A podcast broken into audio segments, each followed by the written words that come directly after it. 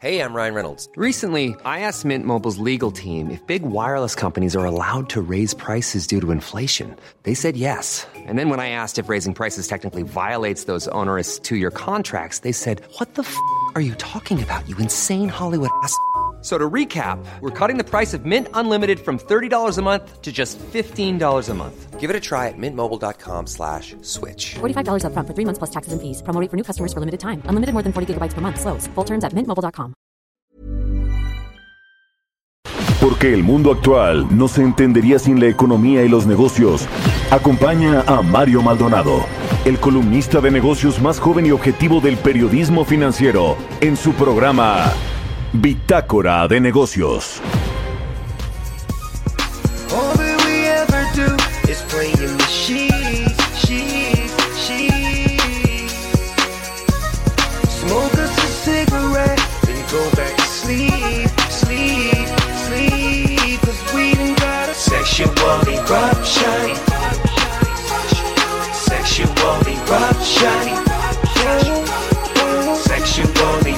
Eruption. Sexual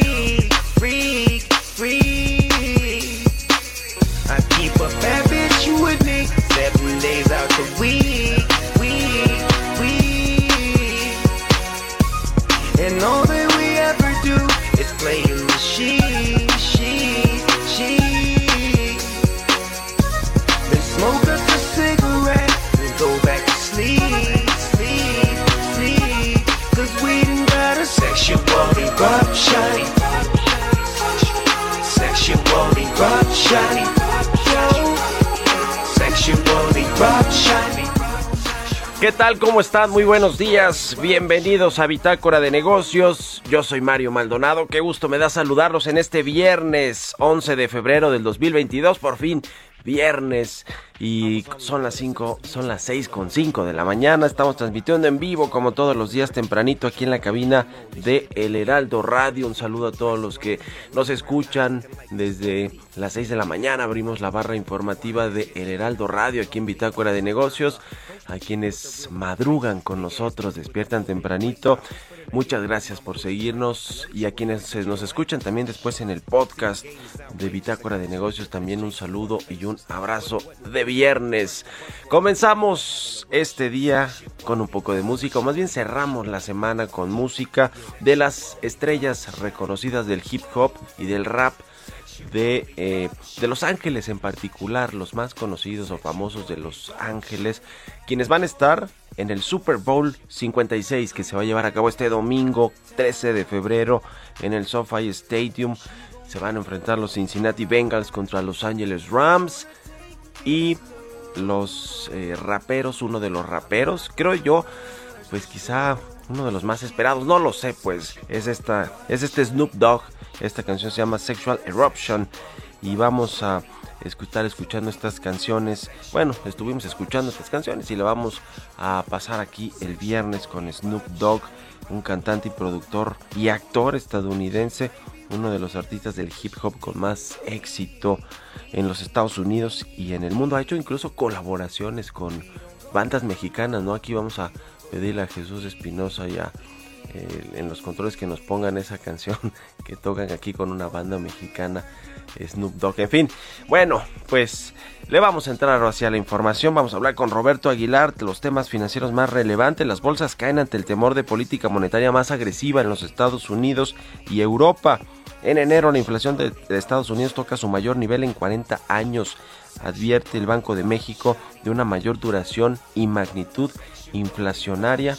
Ayer fue esta reunión de política monetaria en la que el Banco Central, pues como lo preveía el mercado, los analistas, aumentó su tasa de interés en 50 puntos base.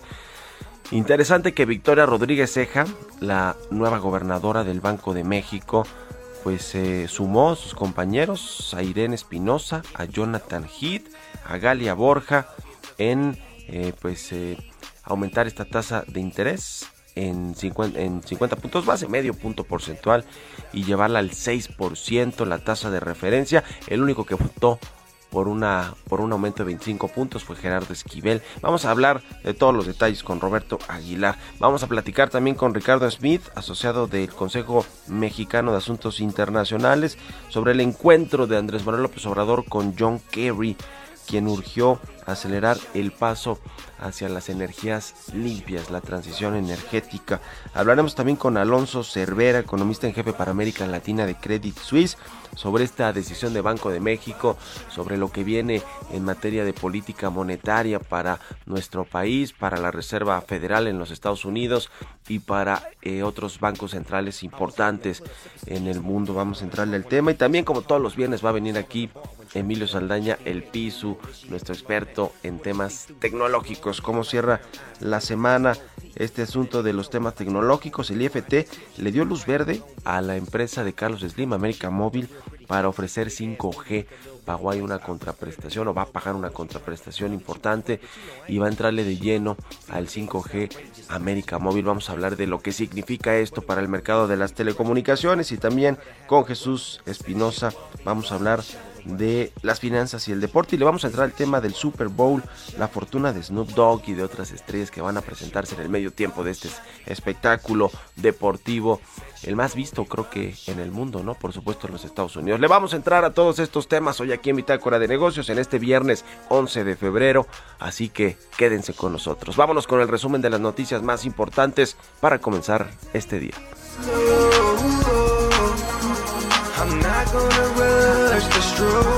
So she can get a sexual eruption. So I can get a sexual eruption. So we can get a sexual eruption. El resumen. La Junta de Gobierno del Banco de México decidió incrementar en 50 puntos base el objetivo de la tasa de interés interbancaria, ubicándose en 6.0%. Este aumento va en línea con lo esperado por los analistas, principalmente derivado de la tendencia que lleva la inflación subyacente, que en enero se ubicó en 6.21%, rebasando el nivel de 6.0% y que no sucedía desde octubre de 2021. Victoria Rodríguez Ceja, en su primera Junta de Gobierno del Banco de México, votó a favor de dicho aumento junto con las subgobernadoras Galia Borja Gómez, Irene Espinosa y el subgobernador Jonathan Heath, mientras que Gerardo Esquivel fue el único que votó a favor de incrementar en 25 puntos base el objetivo para la tasa de interés interbancaria a un día a un nivel de 5.75%. Antonio Basagoiti Pastor, presidente de la Cámara Española de Comercio, señaló que los empresarios españoles actúan con honestidad y con ética y seguirán invirtiendo en México porque sus proyectos son de largo plazo. El Instituto Nacional de Transparencia, Acceso a la Información y Protección de Datos Personales resolvió que Petróleos Mexicanos debe entregar el documento que dé cuenta del destino de los 50 millones de dólares que devolvió la empresa Altos Hornos de México como parte del acuerdo reparatorio con motivo del sobreprecio en la compra de la planta agronitrogenados aprobado el 19 de abril de 2021. La Cámara de Comercio Internacional urgió la investigación de casos donde empresas de España hayan cometido actos de corrupción sin que se generalice a ese país en ese asunto. Klaus von el presidente de dicha Cámara en México, apuntó que esto genera problemas al territorio nacional en cuanto a atracción de inversiones. Bitácora de negocios en El Heraldo Radio. El editorial.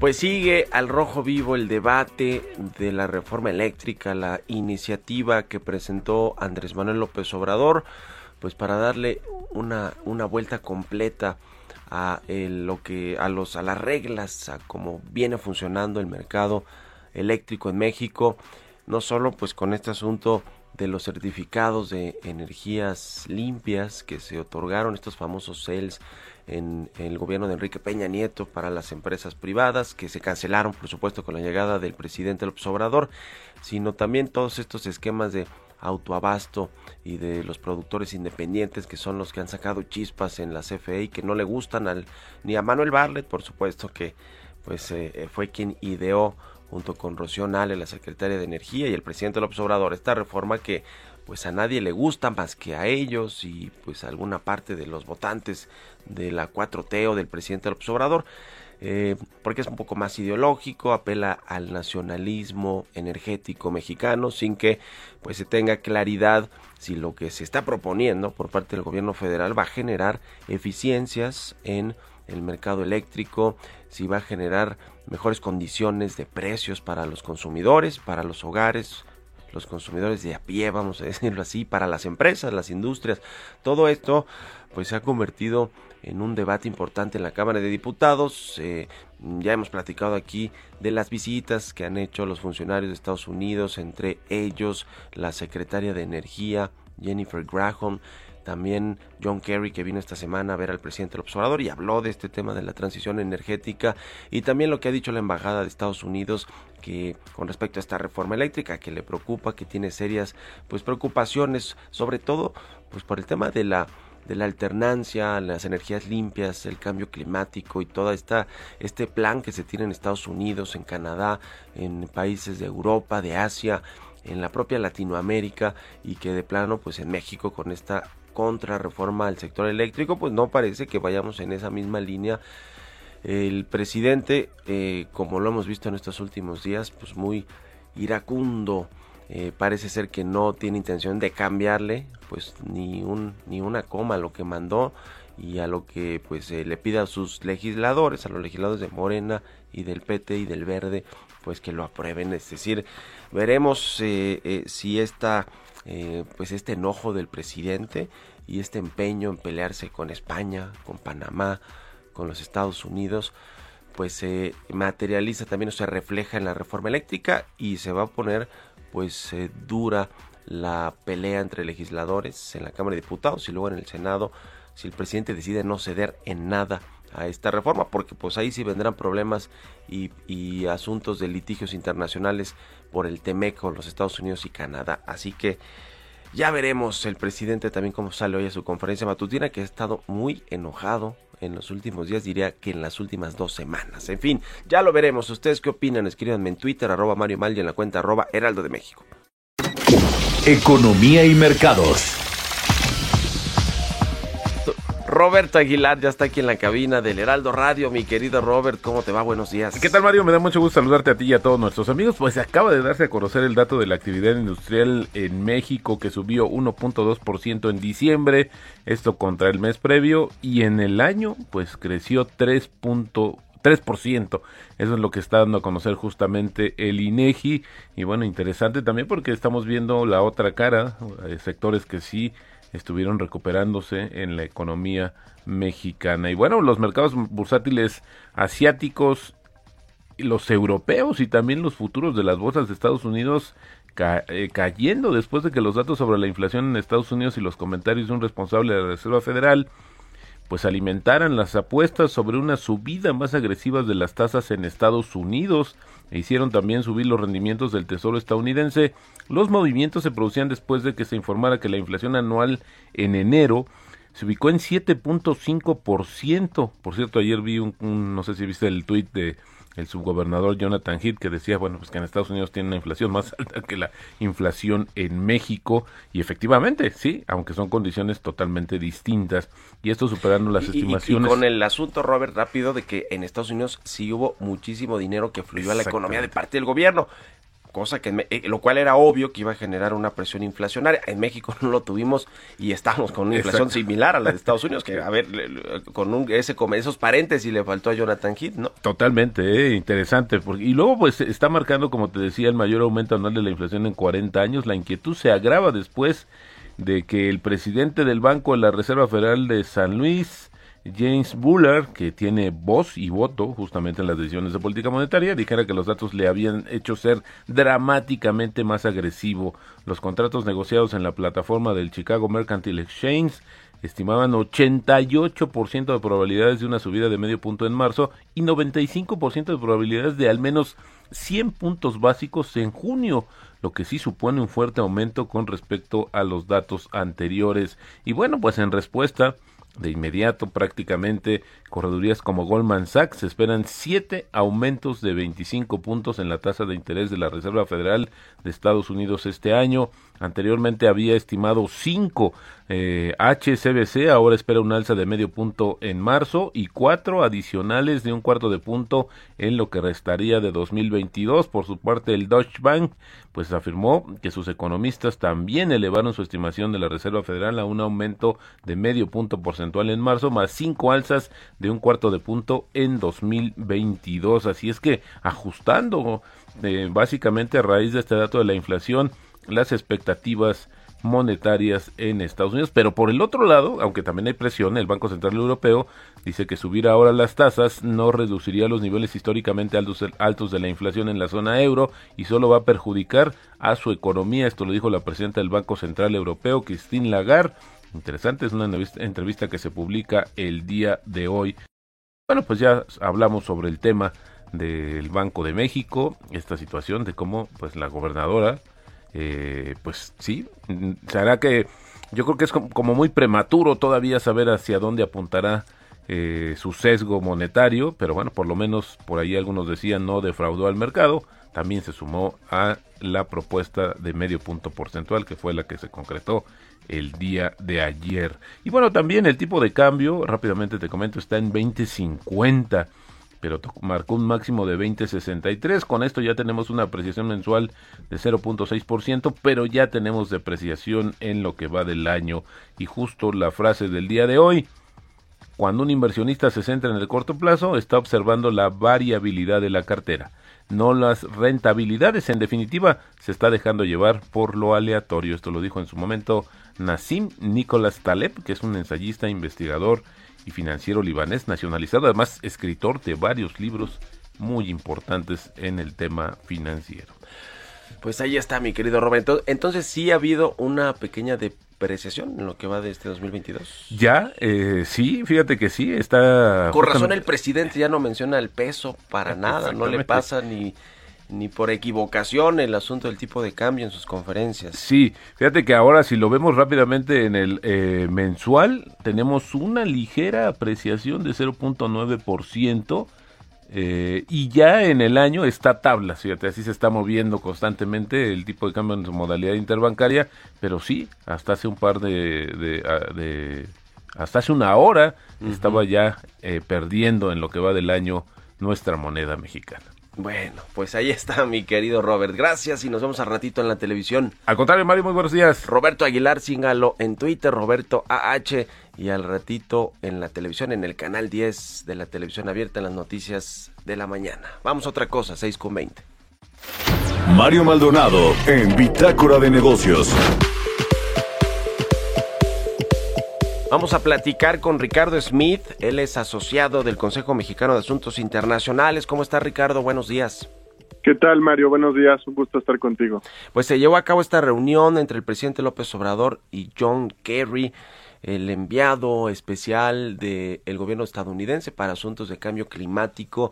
Y pues, eh, aunque siempre dicen que son reuniones muy tersas y diplomáticas y eh, no pasa nada raro, pues sí pasó que le dijo a la agencia Reuters John Kerry que le urgió a México a respetar el TEMEC y a apostar por esta eh, eh, alternancia energética hacia, hacia las energías limpias. ¿Cómo viste la reunión y lo que se dijo después?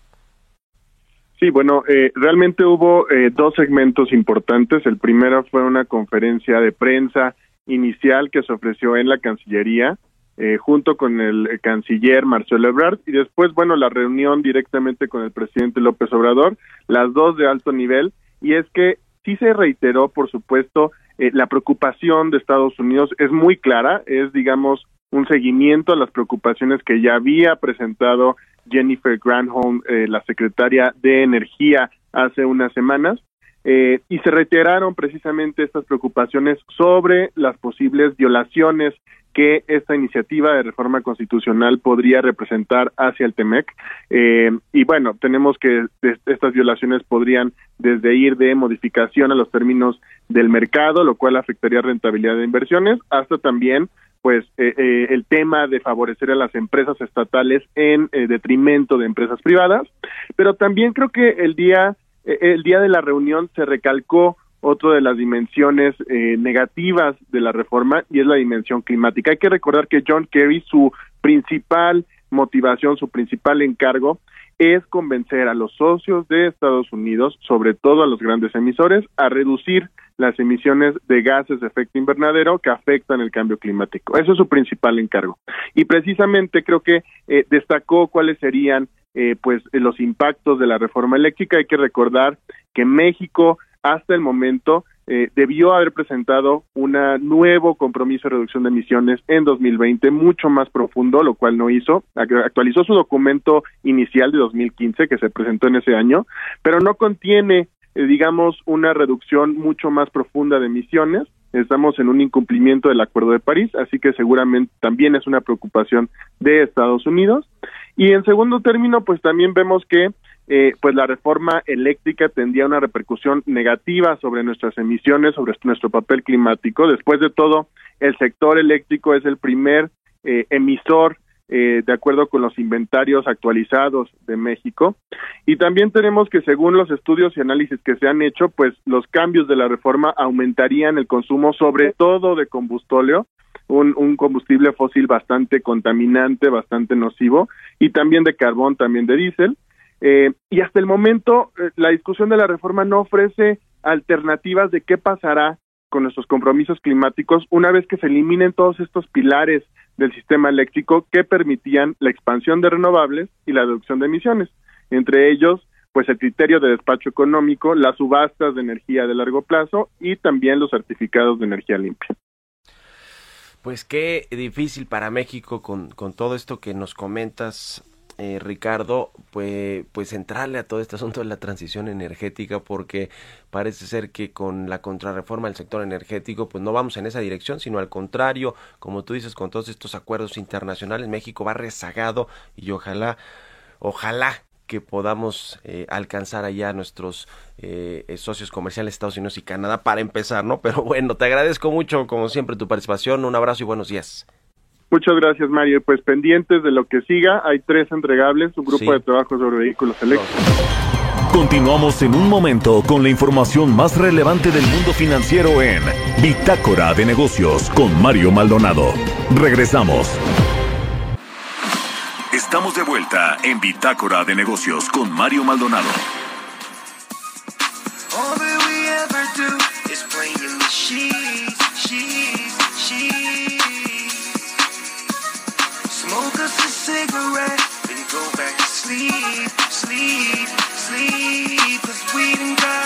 sexual eruption.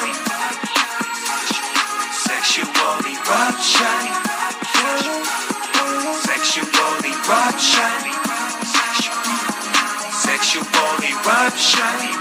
Oh, I'm gonna take my time.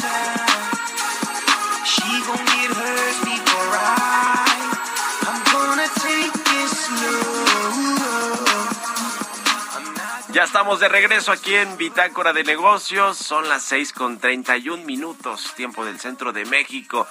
Regresamos escuchando un poco de música en esta segunda parte del programa de Bitácora de Negocios. Antes de entrarle a la información, esta semana estuvimos escuchando canciones de los raperos y hip hoperos que se van a presentar este domingo en el SoFi Stadium de Los Ángeles en el Super Bowl, en el medio tiempo del Super Bowl 56 y uno de los, creo yo, más esperados es este Snoop Dogg que escuchamos ahora. La canción se llama Sexual Eruption y pues Snoop Dogg es uno de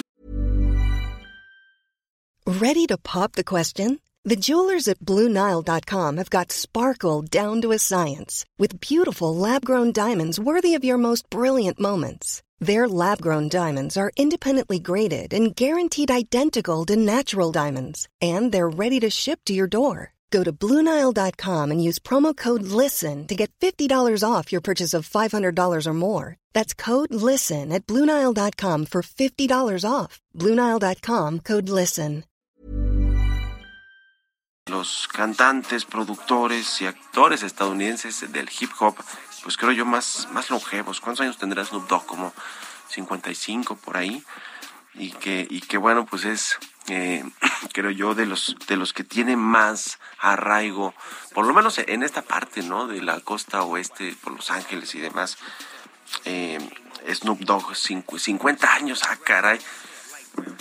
50 años y se ve con todo respeto al señor Snoop Dogg de 65 con todo y que y que fuma marihuana y así va. Bueno, en fin, con esto nos vamos al segundo resumen de noticias con Jesús Espinosa.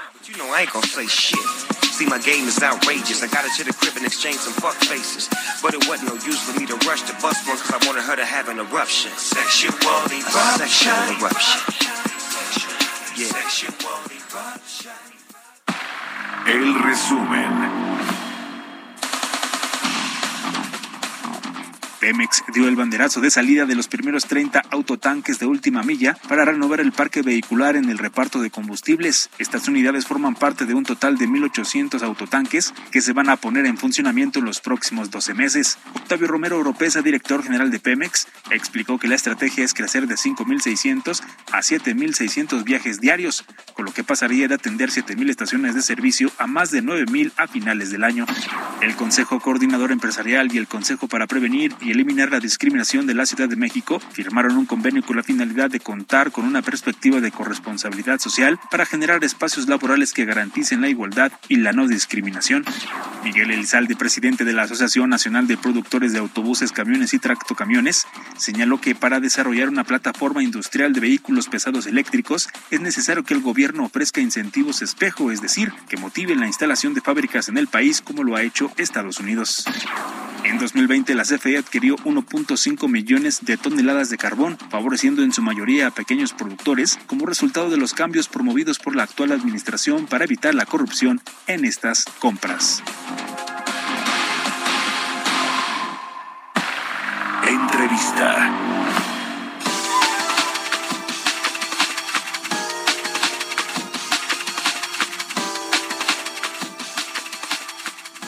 Y bien, pues les decía que ayer el Banco de México, su junta de gobierno, tuvo una reunión para eh, pues eh, revisar la política monetaria y tomar decisiones sobre las tasas de interés. Aumentó 50 puntos base la tasa de referencia para dejarla en 6%. Eh, la mayoría de los integrantes de la Junta votaron a favor de subir las 50 puntos base, medio punto porcentual. Solo Gerardo Esquivel eh, votó porque fuera solamente 25 puntos base. Vamos a analizar esto y me da mucho gusto saludar a Alonso Cervera, él es economista en jefe para América Latina de Credit Suisse. ¿Cómo estás, Alonso? Muy buenos días. ¿Qué tal, Mario? Buenos días. ¿Cómo viste esta decisión? Creo que esperada, ¿no? Por, por los analistas, por el mercado. Eh, ¿Qué te pareció lo que se dijo también en el comunicado eh, del Banco de México y ya veremos qué dijeron también cada uno de los integrantes de la Junta en las minutas. ¿Qué opinas? Correcto. Eh, bueno, la decisión estuvo en línea con lo que esperaba la mayoría de los participantes en el mercado. Eh, si veías las encuestas, el 75% de los economistas veían un alza de 50 puntos base solamente algunos de nosotros veíamos un alza de 25 puntos base, yo estaba esta vez esperando nada más 25, pero bueno, el banco decidió eh, reforzar su postura monetaria, aumentando 50 puntos a 6%, y en cuanto al comunicado, yo te diría, es casi una copia calca del comunicado previo, del del 16 de diciembre. Eh, la nueva gobernadora no tomó grandes riesgos al innovar en, en los mensajes del Banco Central, sabemos que ella no es la única que escribe el comunicado, pero no se notó que hubiera un cambio de gobernador, digamos, si comparamos el comunicado de diciembre con el de ayer. Mucha continuidad, los mismos elementos que están tocando y un énfasis muy claro en que pues el mandato del banco es la inflación, van a seguir observando la inflación y en realidad no hacen consideraciones sobre el débil crecimiento de la economía en, fechas recientes. Que, que es muy importante y sobre todo cuando la Secretaría de Hacienda pues tenga que ajustar esa proyección de crecimiento de 4.1%, que será muy probablemente en abril, y lo que todo esto implique para, para las finanzas públicas, para el presupuesto, para la recaudación fiscal, en fin, para la economía en su conjunto. Eh, en Estados Unidos también tuvimos esta semana datos importantes, el dato de la inflación y eh, comentamos hace rato con Roberto Aguilar el, el mensaje de Twitter de Jonathan Heath pues diciendo que tienen inflación más alta en Estados Unidos. Yo le decía, pues sí, porque hubo mucho dinero que se inyectó a la economía por parte del gobierno, eh, etcétera, y bueno, pues eso genera genera inflación. Eh, ¿cómo, ves lo que lo que está pasando en Estados Unidos y que bueno, pues viene eh, eh ya también pronto eh, las las alzas de tasas allá en, en Estados Unidos? Bueno, yo creo que cada vez es más claro que la Reserva Federal en Estados Unidos, el Banco Central en Estados Unidos, se tardó en ajustar su postura monetaria, eh, dejó que la economía se sobrecalentara, hubo un gran estímulo fiscal y monetario, como tú lo mencionas, y esto está resultando en inflaciones eh, altísimas, las más altas en las últimas décadas. Eh, y es urgente, eh, ya así lo anticipa el mercado, es urgente que la Reserva Federal empiece a mover la tasa de referencia y deje de inyectarle liquidez al mercado.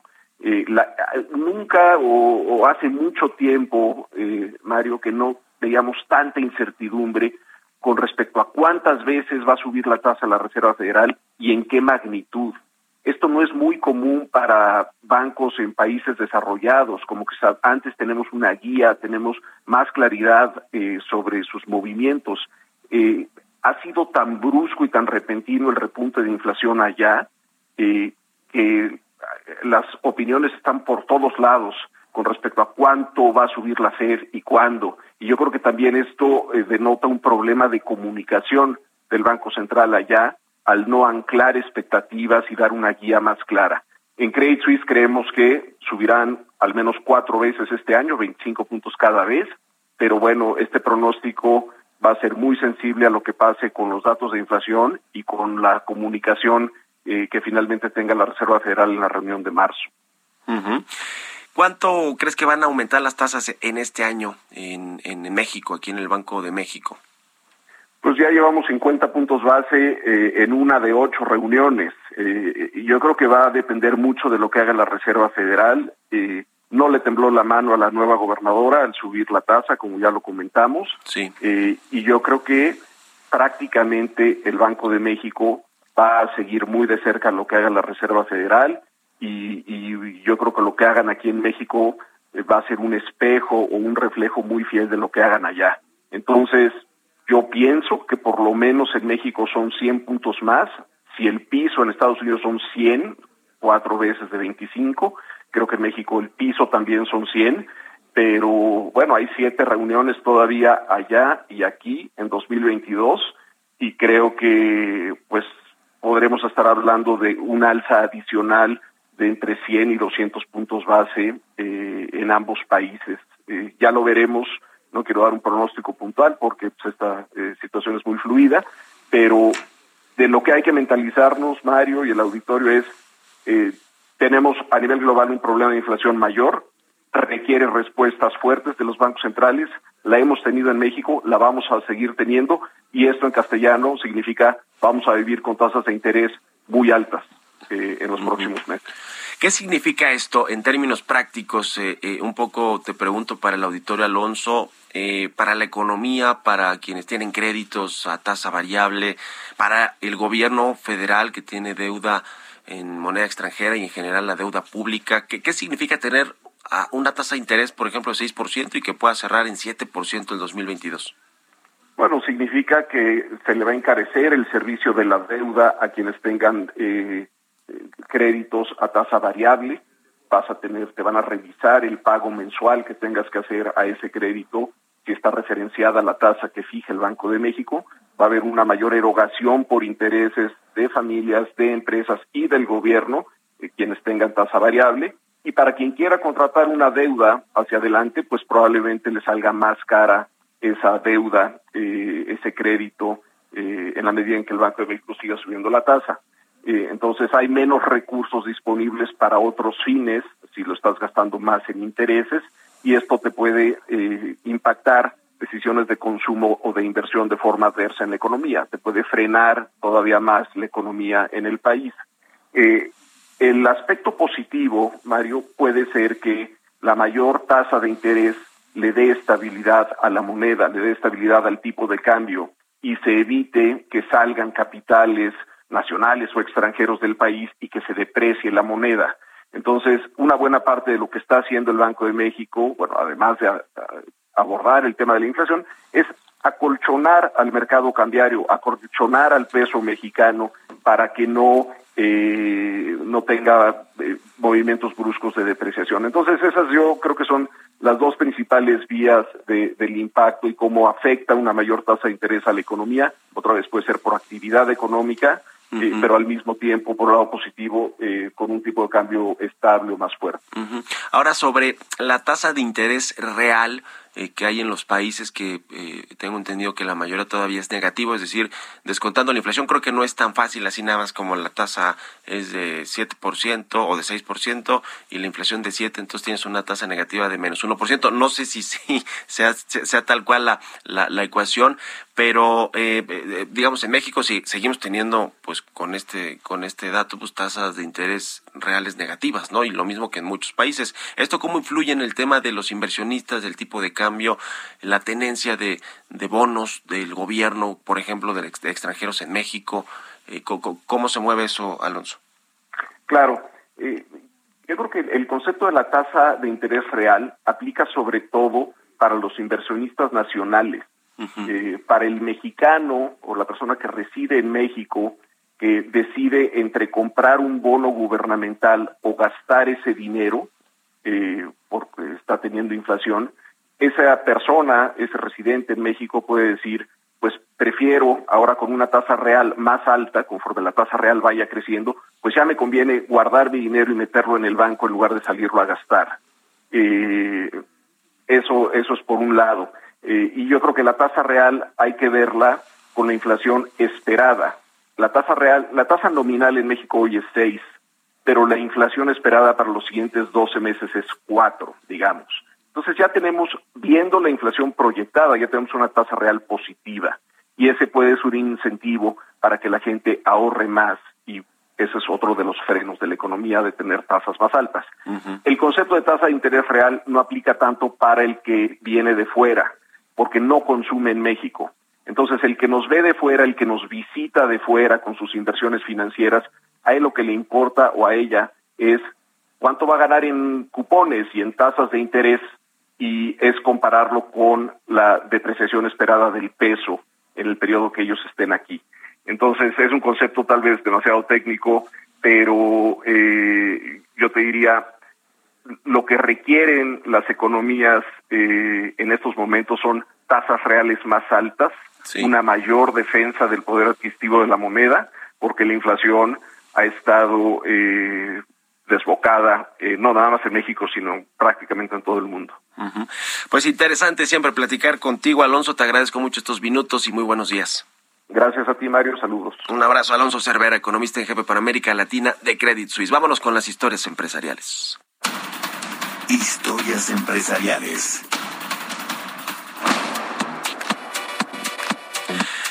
La empresa Apple confirmó que sus teléfonos, sus nuevos teléfonos, tendrán una función que permitirá hacer pagos sin contacto. Nos platica de todo esto Giovanna Torres.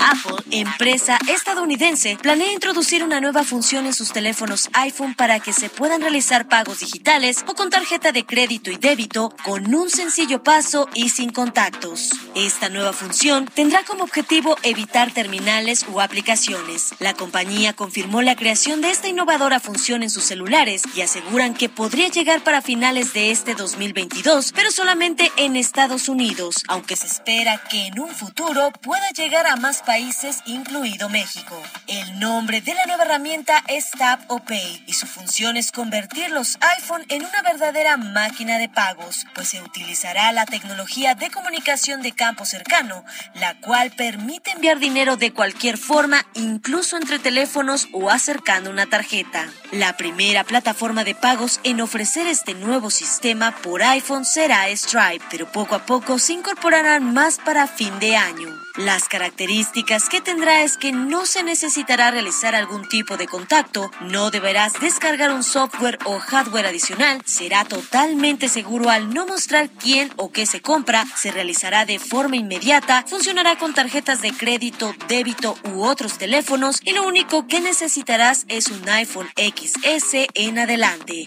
Para Bitácora de Negocios, Giovanna Torres.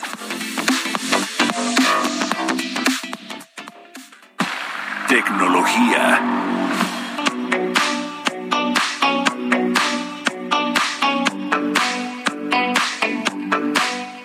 Y bueno, pues ya es viernes, por fin viernes, y tenemos a Emilio Saldaña, el Pisu, con lo más importante de la tecnología al cierre de la semana. ¿Cómo estás, mi querido Pisu? Buen día.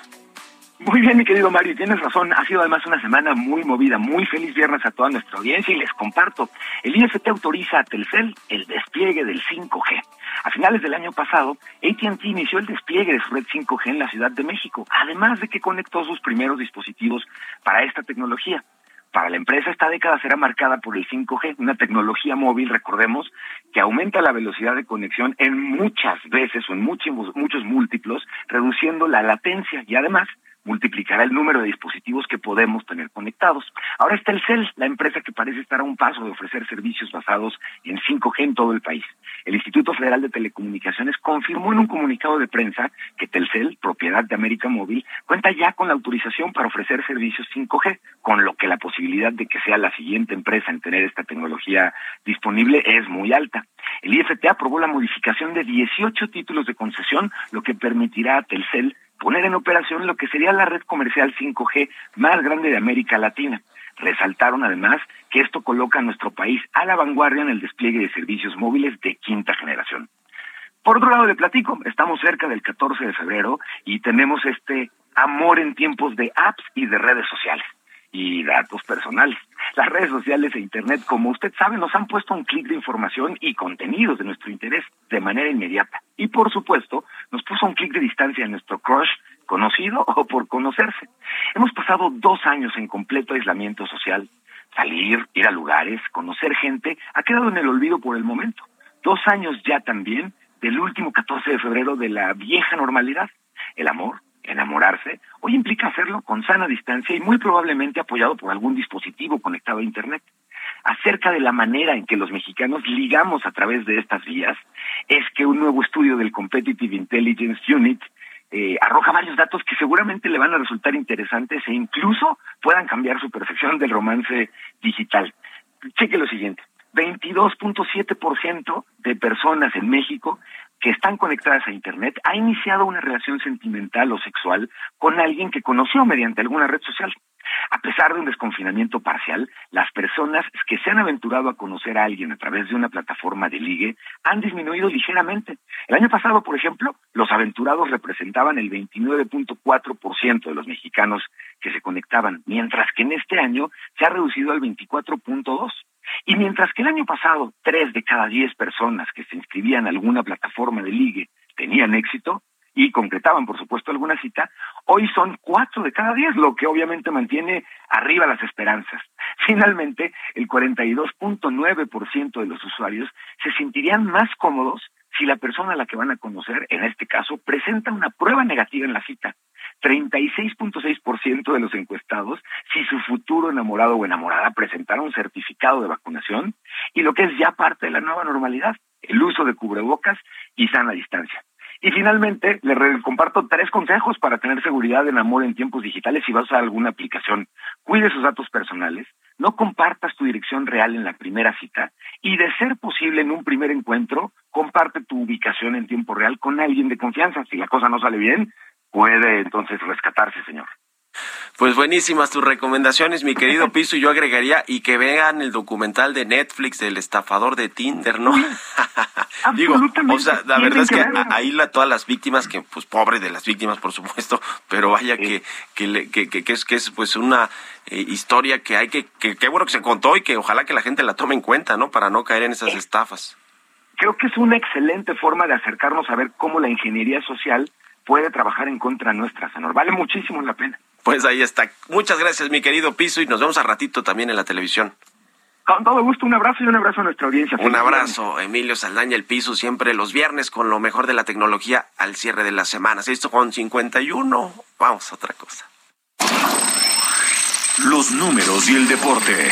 Touchdown! Every time you leave, there's only one thing that I know. What's that? Baby, yo te extraño. Maybe me that's la culpa. I'm guilty cause I go away Pues este domingo es el Super Bowl número 56 y hay datos detrás de todo esto y del medio tiempo y de los artistas que van a presentarse en el medio tiempo. Ya está aquí Jesús Espinosa, nuestro jefe de información, para hablarnos de esto, mi querido Chucho, ¿cómo te va? ¿Cómo estás, Mario? Muy buenos días. Se viene el Super Bowl número 56, el Super Domingo, como se le dice popularmente a este partido, el más importante de la NFL. Y vamos a dar algunos números que, por cierto, vamos a hablar números de los boletos de- del estadio, de lo que se come, que es el guacamole que va directamente desde Michoacán, desde Jalisco, porque aquí en México también hay muchos aficionados. Se calcula que son 10 millones los televidentes en México. Yo creo que son más, ¿no? 10 Sí, millones se sí, calcula que son los que ven el Super Bowl. Aquí en México, por supuesto, se acostumbra, hacen una carnita asada, hacen el famoso guacamole y tenemos muchos amigos, de hecho, son aficionados. Tengo una tía que es súper aficionada al fútbol americano y no se pierde, por supuesto, este partido. Saludos Por lo menos y eh, hasta por el medio tiempo, ¿no? O sea, Exacto. creo que hay mucha gente que ve el Super Bowl religiosamente todos los años por el medio tiempo. Exacto. está quien- bien, pues no es crítica, está no, bien. No, no, para nada, porque es, un espectáculo, exacto. Sí, para eso es, coincido, para eso coincido es. con eso. Pero bueno, algunos de los números de este partido, mira, se espera que sean 114 mil toneladas de aguacate, de, agua- de aguacate mexicano que se consuman en Estados Unidos durante este Super Bowl y el 80% va de Michoacán y el resto de Jalisco. También el costo, el costo de 30 segundos, por ejemplo, de un anuncio comercial en este Super Bowl número 56 es de 6.2 millones de dólares. También en las casas de apuestas, bueno, eh, en Las Vegas, también los carneros son favoritos por cuatro puntos para ganar este Super Bowl. Y, por ejemplo, otro de los números que, lo comentabas al, al, inicio y lo que ya estábamos diciendo, se espera que sean 10 millones en México los aficionados que vean este partido y en los Estados Unidos 100 millones. Esperan superar la audiencia del año pasado, que fue de 96.4 millones. Y el espectáculo del medio tiempo. Cinco raperos van a estar presentes. Esta semana estuvimos escuchando las canciones de estos artistas del hip hop, del rap, que van a estar presentes en este, en este espectáculo. Dicen que podría ser uno de los espectáculos más vistos del show de medio tiempo del Super Bowl en este 2022 y que supere a todos los anteriores. No lo sé, también lo dudo. Ha habido muy buenos. Y, y- y este género, pues se escucha mucho en los Estados Unidos. No sé qué tanto arrastre tenga en el resto del mundo. ¿no? No, yo creo que les va a ir bien, porque además son los raperos o hip hoperos, pues de antaño, ¿no? Los que Sí, los traen a mucho arraigo, los clásicos, exactamente. Snoop Dogg, por ejemplo, este rapero, compositor y productor, eh, también es eh, eh, productor de, de- de televisión, es empresario, es actor y bueno, tiene un patrimonio neto de 157 millones de dólares, nada más y nada menos. Eminem también va a estar por ahí, tiene 170 millones eh, también de álbums en todo el mundo y Dr. Dre, que también, uff, uff, les dobla el, el- el número de ingresos a todos los demás. Así que vamos a esperar cómo sale, cómo sale este espectáculo del show de medio tiempo. Ya lo veremos. 56. y lo- Voy con los Rams. Es lo que te iba a preguntar. Vas con los Raps. Yo creo que también va a ganar los Raps, pero ojalá que ganen los Bengals. en fin, gracias, Chucho. Gracias. Nos despedimos. Gracias por habernos acompañado. Se quedan con Sergio y Lupita. Muy buen fin de semana. Esto fue Bitácora de Negocios con Mario Maldonado, donde la H suena y ahora también se escucha. Una estación de Heraldo Media Group. Mom deserves the best, and there's no better place to shop for Mother's Day than Whole Foods Market. They're your destination for unbeatable savings, from premium gifts to show-stopping flowers and irresistible desserts. Start by saving 33% with Prime on all body care and candles. Then get a 15-stem bunch of tulips for just $9.99 each with Prime. Round out Mom's menu with festive rosé, irresistible berry chantilly cake, and more special treats. Come celebrate Mother's Day at Whole Foods Market.